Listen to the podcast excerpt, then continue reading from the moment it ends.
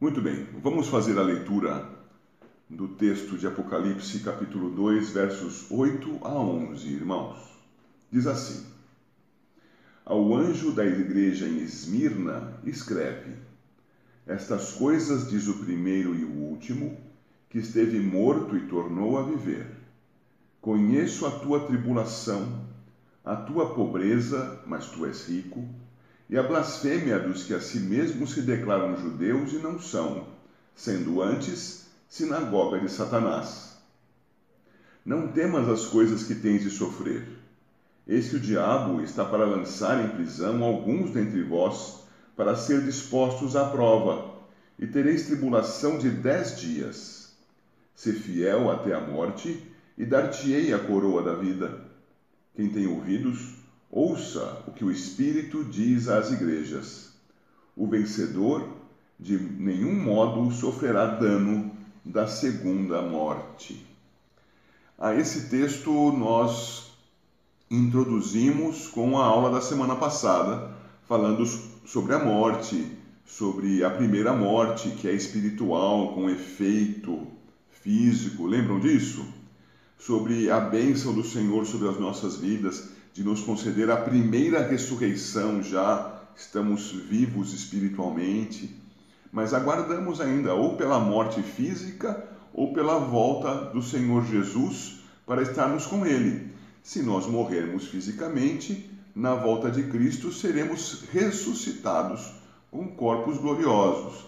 Se estivermos vivos na volta do Senhor Jesus, seremos transformados desse corpo de corrupção num corpo glorioso, como Paulo explica muito bem na primeira epístola que ele escreveu aos Coríntios, capítulo 15.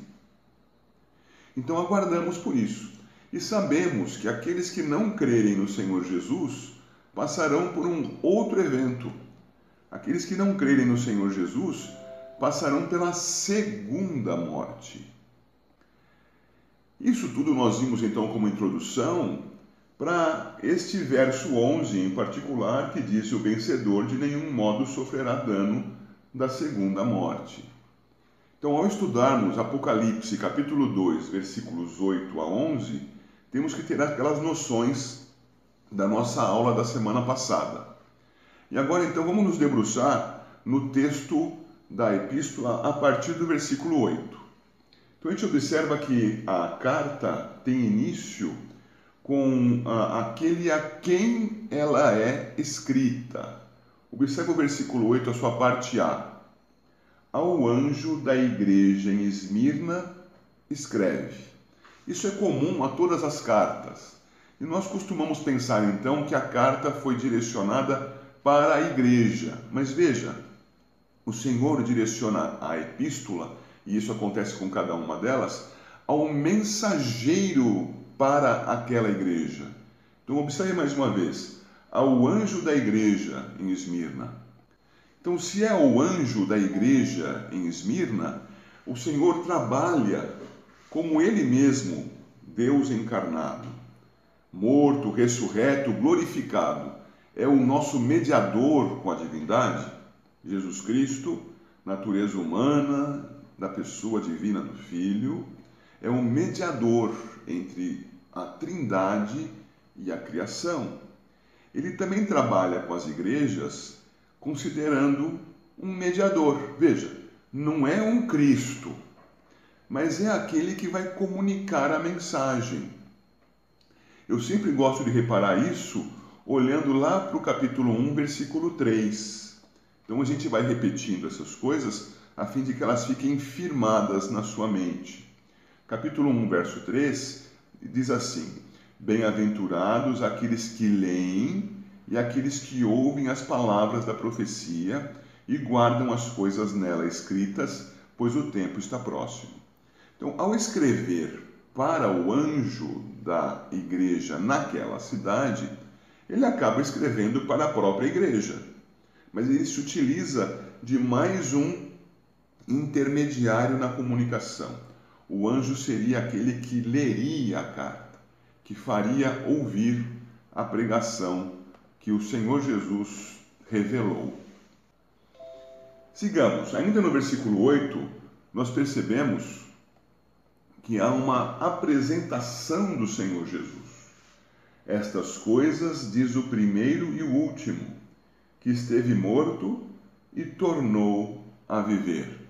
Talvez vocês se recordem quando a gente observou naquela breve introdução à cidade de Esmirna, que a cidade de Esmirna era como que concorrente regional da cidade de Éfeso. Éfeso é um grande centro regional, um, uma cidade portuária, uma cidade comercial, a cidade onde havia um templo importante para Diana. E em Esmirna havia coisa muito parecida. Só que o culto principal em Esmirna era o imperador.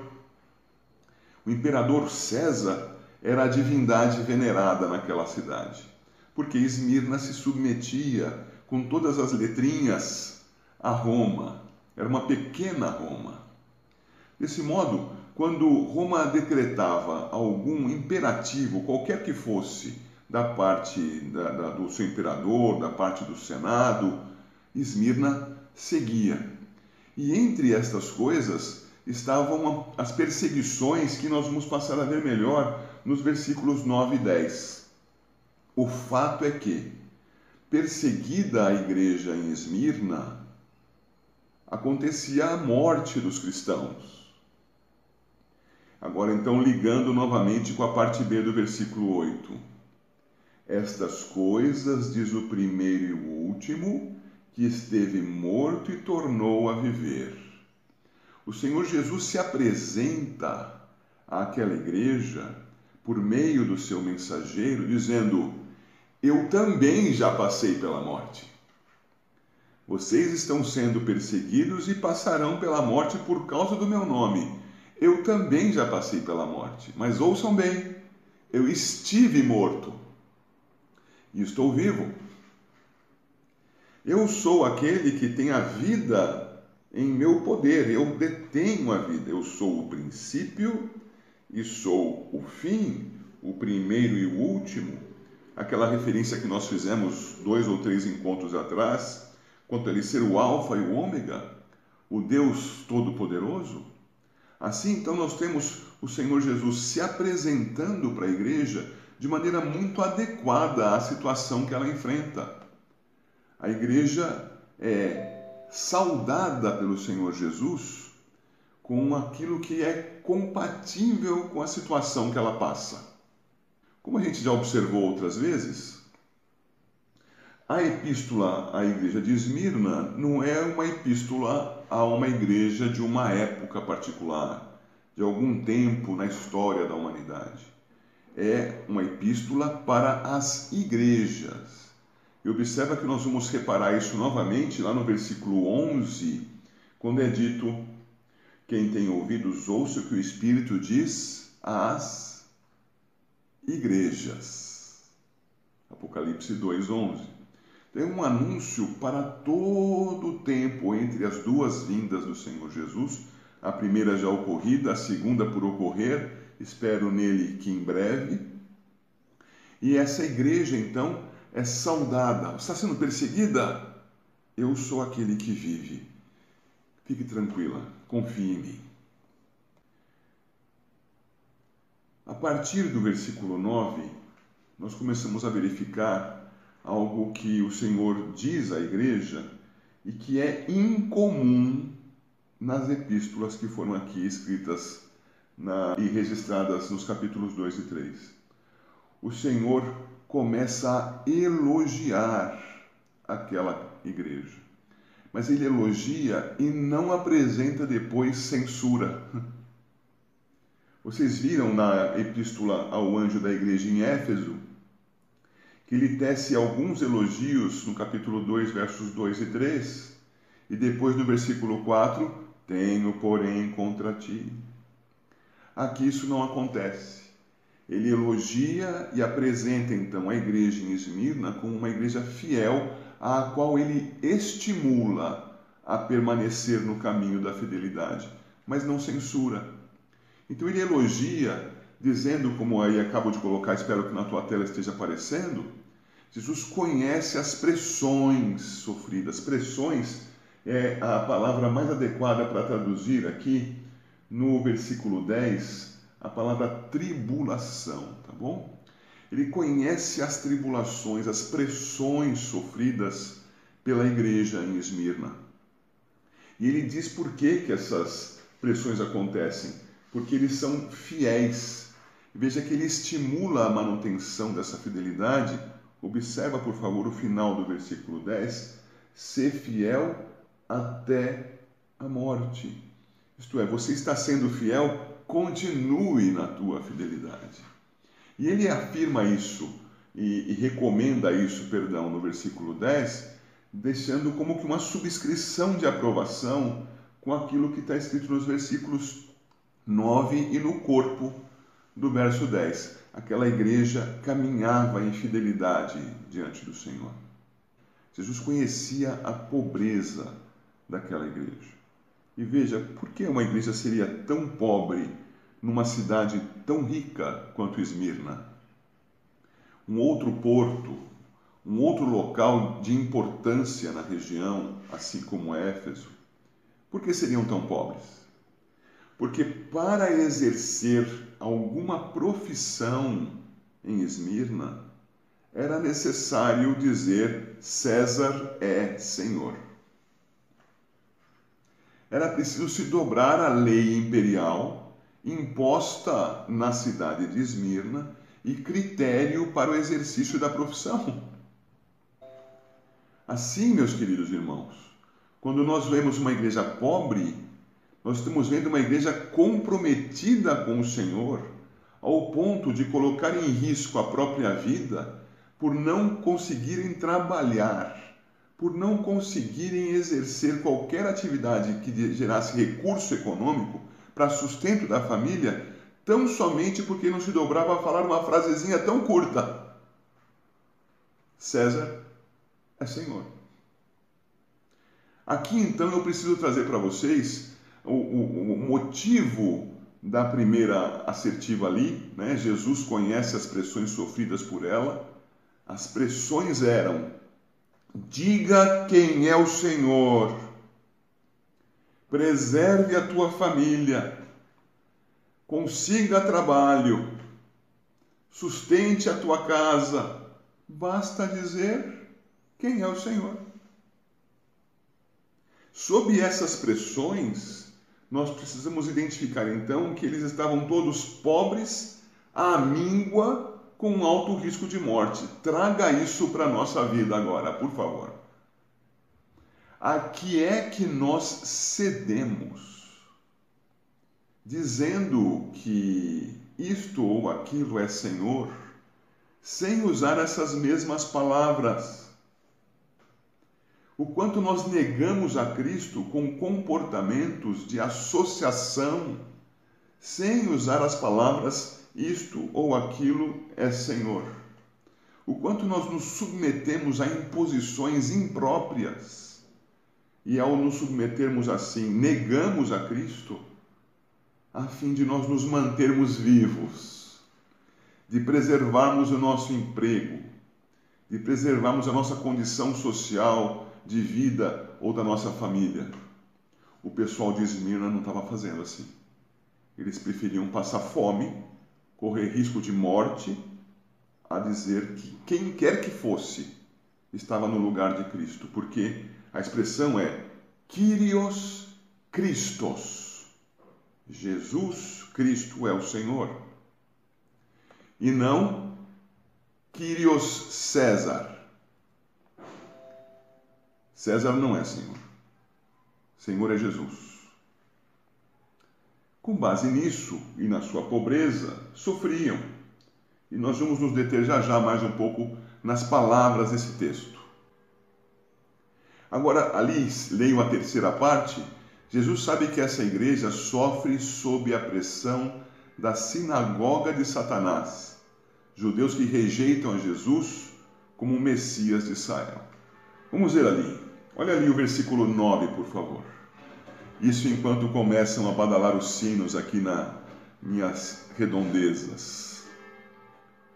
O versículo 9 eu volto a ler, diz assim: Conheço a tua tribulação, as pressões que você passa, a tua pobreza mas você é rico. E a blasfêmia dos que a si mesmos se declaram judeus e não sendo, antes são sinagoga de Satanás. Vamos aqui olhar então trecho a trecho. Já sabemos que tipo de tribulação econômica para sustento da família eles passam. E já sabemos que por conta dessa tribulação eles são pobres. Agora o texto também diz entre parênteses, você pode ver aí, mas tu és rico. Que tipo de riqueza eles poderiam ter? A riqueza espiritual, a riqueza da comunhão com Deus. Gente, isso para os nossos dias, e acreditem em mim, isso para qualquer tempo, porque nós sentimos as dificuldades da fidelidade a Cristo hoje, porque nós vivemos hoje. Mas no século passado, em qualquer década, em qualquer ano, foi a mesma coisa. E nos séculos anteriores, do mesmo jeito. A cada época há uma dificuldade imposta pela sociedade para a confissão de Jesus Cristo como Senhor. E essa dificuldade acaba implicando em muitas famílias, em muitas vidas, a pobreza. Puxa, eu poderia estar muito melhor socialmente se eu tivesse apenas dito aquela palavra que eles queriam ouvir e não disse por causa de Jesus. Pois é, essa sua restrição financeira é: tu és pobre, mas és rico. És rico em Cristo. Caminhas com o Senhor, tens comunhão com o Rei. É isso que ele se refere aqui. E aí então, indo para esse item terceiro aqui do nosso nossa tela, e a blasfêmia dos que a si mesmos se declaram judeus e não são. Irmãos, ouçam com atenção nesse dia que é posterior à comemoração da reforma, o dia 31 de outubro. Os cristãos jamais pretenderam deixar de serem judeus. O Evangelho foi revelado aos judeus e esta completação, isto que os judeus vinham esperando que acontecesse com a vinda do Messias, deveria então, diante daquelas pessoas, confirmar, comprovar todos os escritos e promessas do Antigo Testamento.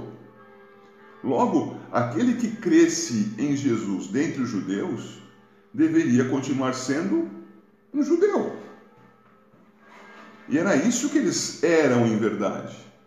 Paulo continuava sendo judeu, Pedro continuava sendo judeu. Entretanto, o judaísmo, veja, não o povo de Deus como tal, o judaísmo rejeitou a Cristo.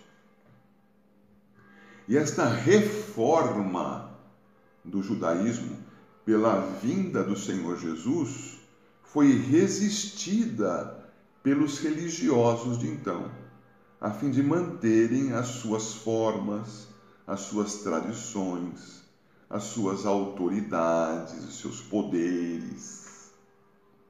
Resistindo então à vinda de Cristo. O que, que acontece? O judaísmo expurga esse grupo de crentes em Deus segundo as Escrituras. E este grupo, então, de seguidores de Jesus, seguidores do Cristo, passa a ser interpretado como uma seita, uma divisão do judaísmo. Vocês me acompanham? Você pode fazer o paralelo disso certinho com o século XVI. A igreja cristã no século XVI estava com seus vícios, assim como tinha o judaísmo no século I. E vindo então, pela graça de Deus, o retorno às Escrituras, a instituição cristã, a formalização cristã religiosa, ainda com traço imperial, resiste a esta volta das Escrituras, existe essa fidelidade. Veja como é semelhante ao primeiro século. E essa resistência expurga, excomunga os crentes. E assim é que surge a igreja reformada. A ideia da igreja reformada era reformar a igreja católica apostólica romana, mas isso sendo resistido pela instituição formal, gerou um novo grupo. Assim como os cristãos no primeiro século, os reformados no século XVI. Acompanham isso? Pois bem, meus irmãos, estes, voltando ao versículo 9, voltando à situação do primeiro século, eles diziam que eram judeus, sem ser. Então, observe bem: quando uma instituição religiosa afirma andar com Deus e não o faz, essa instituição religiosa é blasfema. Olha o texto e a blasfêmia dos que a si mesmos se declaram judeus e não são. Porque que são os judeus? Por favor, não me entenda errado. Pense no que eu estou lhe dizendo. Nós somos judeus. Nós somos os crentes na revelação de Deus, que está registrada nas Escrituras e que então nos permitiu crer no Messias de Israel, fazendo de nós crentes no Messias, em Cristo, cristãos. Os cristãos que seguem as Escrituras são prosélitos, são aqueles que são arrolados dentro do povo de Deus, que era étnico fundamentalmente no Antigo Testamento e passou a ser de todas as nações, muito claramente identificado desde o Novo Testamento. Mas ele nunca foi fechado somente aos judeus no Antigo, e você pode se lembrar aí comigo de Ruth, lembrar-se de Raabe antes de Ruth, lembrar-se de Naamã, que creu no Deus de Israel, e da abertura que havia para que outros povos viessem e crescem. Me vem à memória aqui agora o Salmo 96, que diz para nós cantarmos ao Senhor e que todas as terras adorem, louvem ao Senhor. A proclamação de Israel era para todas as terras, mas a religiosidade judaica, os seus vícios, fecharam essas portas. Eu estou ampliando o que nós estamos lendo aqui no versículo 9, para trazer isso para nós, meus irmãos. Hoje, cristãos como somos, ou, se você quiser entender bem o que eu estou dizendo nessa linha de raciocínio, judeus como nós somos por crermos no Deus de Israel como nós somos, se nós dissermos que cremos em Cristo e vivermos contra Cristo, anunciarmos contra Cristo, isto é, contra as Escrituras, seremos blasfemos. Por isso é importante que nós examinemos, cada um de nós, a própria vida e examinemos o grupo cristão ao qual nos vinculamos. Precisamos verificar se a igreja a qual a gente se vincula, porque essa vinculação é completamente voluntária, cada um se vincula à agremiação que quiser. E nós somos mais que uma agremiação, nós somos uma religião, nós somos uma denominação cristã, nós somos uma representação de Cristo na terra. Se você quer se vincular a esta representação diplomática, então é preciso que você saiba o que está fazendo. Porque na medida em que nós contrariamos com a boca ou com a conduta aquilo que o Senhor prescreve na Sua palavra, seja quanto à ortodoxia, a doutrina, seja quanto à ortopraxia, as práticas, as obras, nós estaremos fazendo o quê? Blasfemando o nome do Senhor. Isso é sério. Isso é sério. Por isso ele vai dizer aqui que a igreja que estava em Esmirna estava resistindo sob tribulação, sob pobreza, isto que aqueles judeus faziam. E aqueles judeus que eram anticristãos, que eram anti-Deus, se congregavam como se fosse uma igreja porque a palavra sinagoga é assembleia, do mesmo jeito que eclesia é assembleia. É aplicada a sinagoga para reunião na tradição dos judeus e é aplicada a eclesia para reunião na tradição cristã. Mas as duas coisas são ajuntamento para estudar a palavra de Deus e adorá-lo. Logo, sinagoga e igreja são termos sinônimos aplicados para aquela situação anterior à encarnação de Jesus e para a situação posterior à encarnação de Jesus. Mas é a mesma coisa, é a reunião dos santos para adorar a Deus. Só que esses que se reuniam em nome de Deus para dizerem coisas contra Deus e agindo contra Deus, era uma reunião de quem? Você vê aí no versículo 9. Sinagoga de Satanás. Isto não é pouca coisa, irmãos.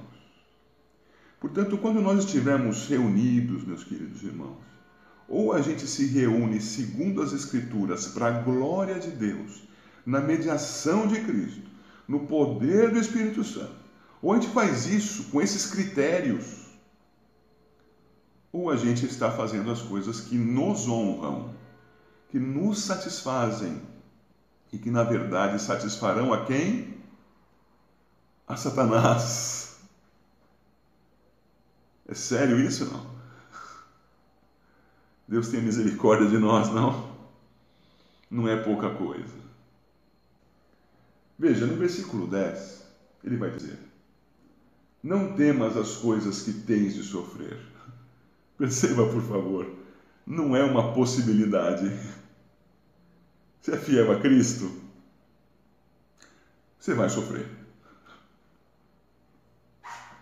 Eu estou sorrindo aqui porque a gente às vezes é, estranha, né? Vocês devem ter ouvido essa semana aí as barbaridades que, que circularam pela internet a respeito da palavra de Deus. E isso é só mais uma evidência de tantas outras filosofias, anúncios de deturpação das escrituras, enfim, traduções modificadas. Essas adulterações são acomodações ao pensamento humano, são negações de Cristo e da Sua palavra, são sinagoga de Satanás. E na medida que nós, irmãos, nos afirmarmos ao redor do Senhor, segundo a Escritura, nós vamos sofrer.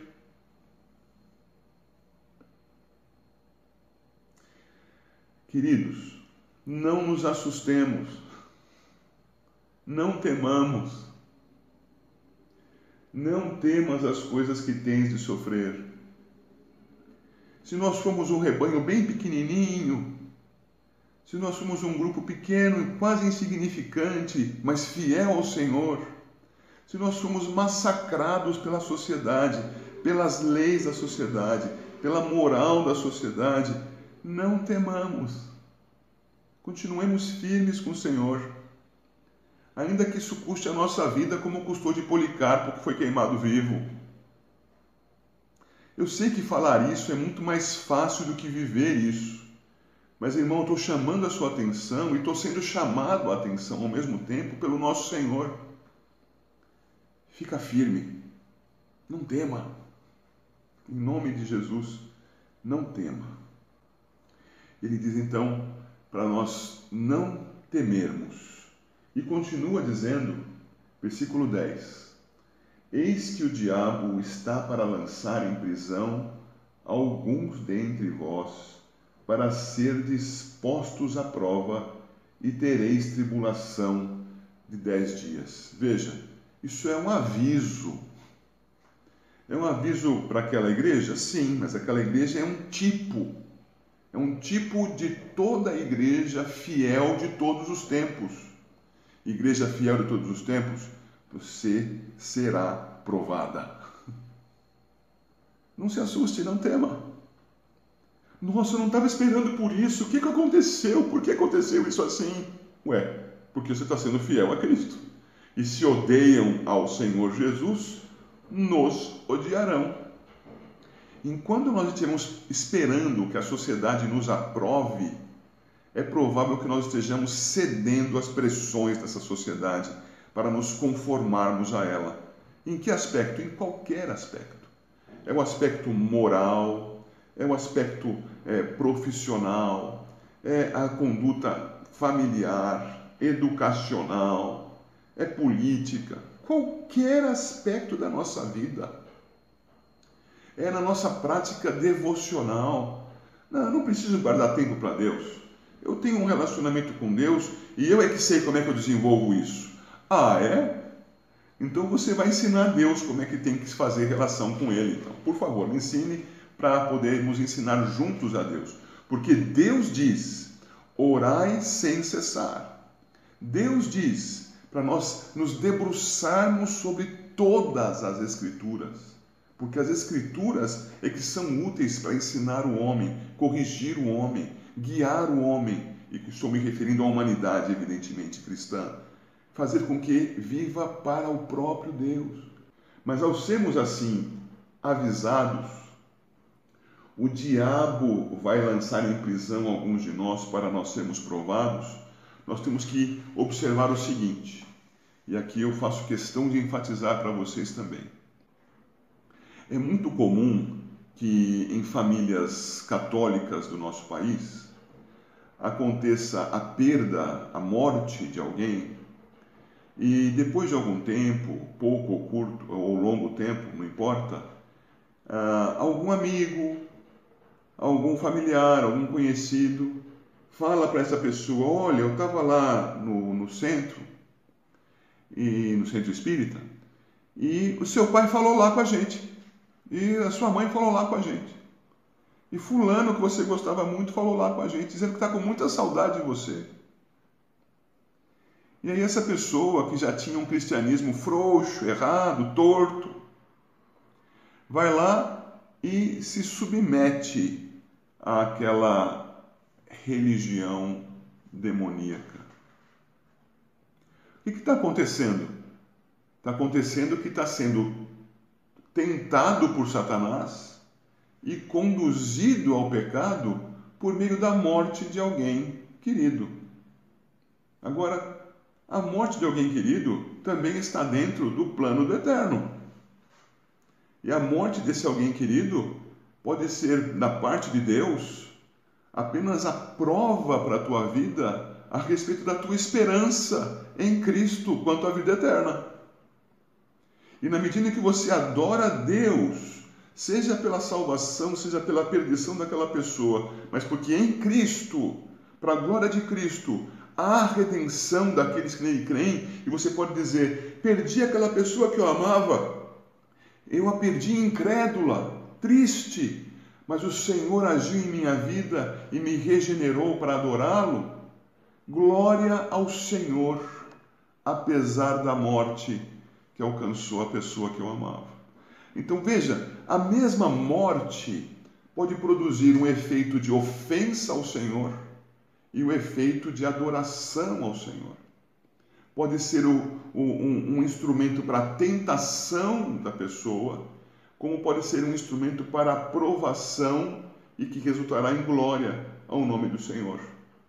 Por isso, ao olhar para o texto aqui no versículo 10, eu entendo que a melhor palavra para traduzir aqui, aquela que no original grego é, é, é indica que é essa palavra prova do verso 10, seja a tentação. Então, é, eis que o diabo está para lançar em prisão alguns de vós, para serdes tentados. É esse o sentido da provação aí. É o sentido para buscar derrubar o testemunho e a fé cristã. Eu dei toda essa volta, mas será que consegui deixar isso claro para você? Os mesmos eventos usados por Satanás para que neguemos a Deus e usados por Deus para que nós o adoremos. Qual é o aviso do Senhor aqui para a igreja de Esmirna? Siga fiel, não tema as pressões, não se abata, seja provado não caia, adore a Deus, seja aprovado. Para você entender melhor isso, eu vou sugerir que em casa, tranquilo, num horário mais pacífico, para você poder fazer isso devagar, você leia o primeiro capítulo da Epístola de Tiago, tá bom?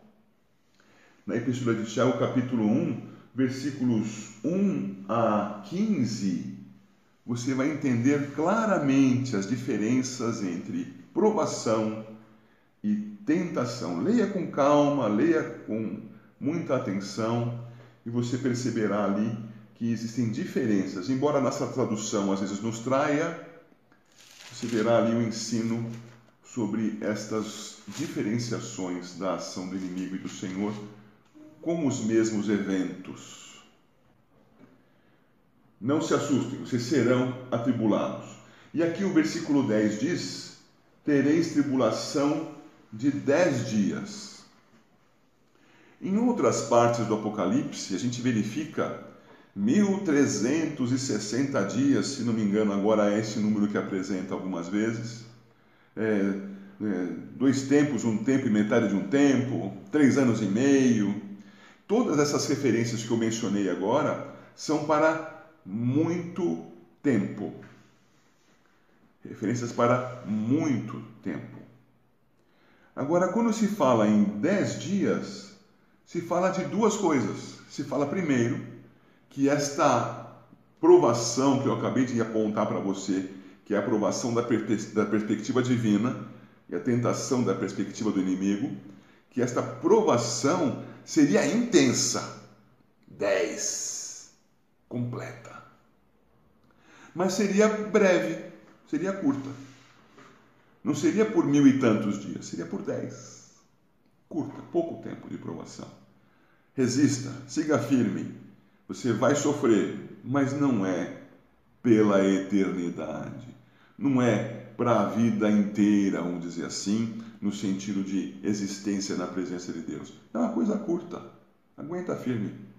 Quem está te falando isso é aquele que teve morto e que agora está vivo, que é o começo e o fim, o primeiro e o último, o alfa e o ômega. Siga firme. É curta a tua aprovação. E então ele conclui no versículo 10, a última parte. Ser fiel até a morte, e dar-te-ei a coroa da vida. É uma exortação, é lógico, para nós, não é? Mas eu preciso fazer uma observação para você aqui. Algumas vezes a gente escuta alguns pregadores falando, e isso é muito comum em outras interpretações das Escrituras, que nós podemos perder a salvação. E o que está sendo dito aqui não tem nada a ver com perder a salvação. Nada. Tá bem? Aquele que é cristão tem da parte do Deus fiel a garantia da redenção. Nós já lemos, já estudamos no capítulo de João, capítulo, perdão, no Evangelho de João, capítulo 6, lá, se não me engano, desde o versículo 37, todo aquele que o Pai me dá, esse virá a mim, e o que vier a mim, de modo nenhum o lançarei fora e o que vier a mim, eu o ressuscitarei no último dia. Vocês se lembram desse texto de João 6? Esta é uma garantia de fidelidade, porque ela é absolutamente, é, é, ela é, é abrangente nos seus, no, no, nos indivíduos e nos modos que ela alcança. Veja, todo aquele que o Pai me dá virá a mim. Então, se o Pai deu alguém ao Filho, este irá ao filho. Certo? Todo aquele que o Pai me dá virá a mim, diz o Senhor Jesus. Então não existe alguém que o Pai dê ao filho que não vá ao filho. Ele continua: E aquele que vier a mim, isto é, aquele que o Pai me deu, veio a mim, e aquele que vier a mim, eu o ressuscitarei no último dia. Eu de modo nenhum o lançarei fora que ele está dizendo? Que todos que o Pai dá ao Filho serão preservados. Então a salvação não depende de nós. Porque, como Paulo disse, se não me engano, a Timóteo, embora nós sejamos infiéis, ele permanece fiel. Ele não pode negar a si mesmo. Ele nos sustenta. Ué, então qual é o sentido dessa exortação, ser fiel até a morte? Não é um sentido de risco de perda da salvação. É um sentido de segurança. Permaneça como você está. Como é que você está? Você está é, confessando a Cristo quando incitado a confessar a César? Você está padecendo pobreza quando as pessoas te oferecem riqueza se negarem o meu nome? Você está sendo tratado como falsa igreja quando na verdade é você que está caminhando segundo as Escrituras e para a glória de Deus? Você está sendo preso por causa do meu nome. Você está sendo atribulado por um tempo definido, mas intensamente por causa do meu nome, continue firme. Isso vai acabar. Continue animado diante de Deus. Ser fiel até a morte. Ele não está dizendo, porque se você não for fiel, você vai se perder. Ao contrário, ser fiel até a morte e eu te darei a coroa da vida. Veja que ele não está dizendo, eu vou te dar a vida. Eu vou completar essa situação de redenção tua com algo que é o símbolo da vitória. A coroa aqui, meu querido irmão, minha querida irmã, não é símbolo de majestade.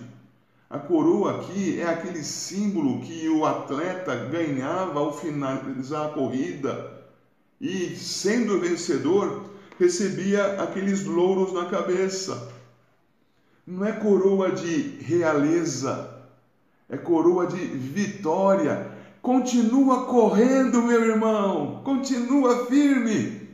E chegando na linha de chegada, você receberá o selo que você de fato andou comigo a vida inteira. É sobre isso que ele está falando.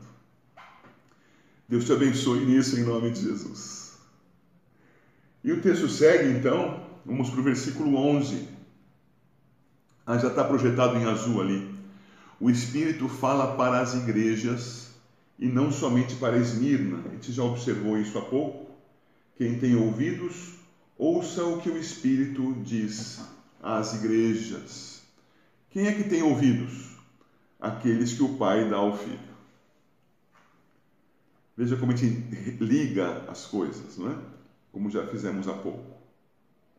Então, os crentes vão ouvir a palavra do Senhor. As ovelhas vão ouvir a palavra do pastor. O pastor é Cristo. Eu estou aqui como um, um, irmão de vocês, servindo a vocês com aquilo que ele me deu para servir. Mas o nosso pastor é Cristo. Portanto, é a ele que nós temos que ouvir. E ouvimos como igreja de todos os tempos. O que, que ele diz? Ele repete o que falou ao final do versículo 10. Só que de uma outra maneira. No final do 10, ser fiel até a morte dar-te a coroa da vida, a marca da vitória, porque você correu bem a sua jornada. E no versículo 11, o vencedor, isto é, aquele que correu bem a sua jornada, de nenhum modo sofrerá o dano da segunda morte. Ora, vai receber a coroa da vida, não vai sofrer o dano da segunda morte que nós estudamos na, segunda, na semana passada.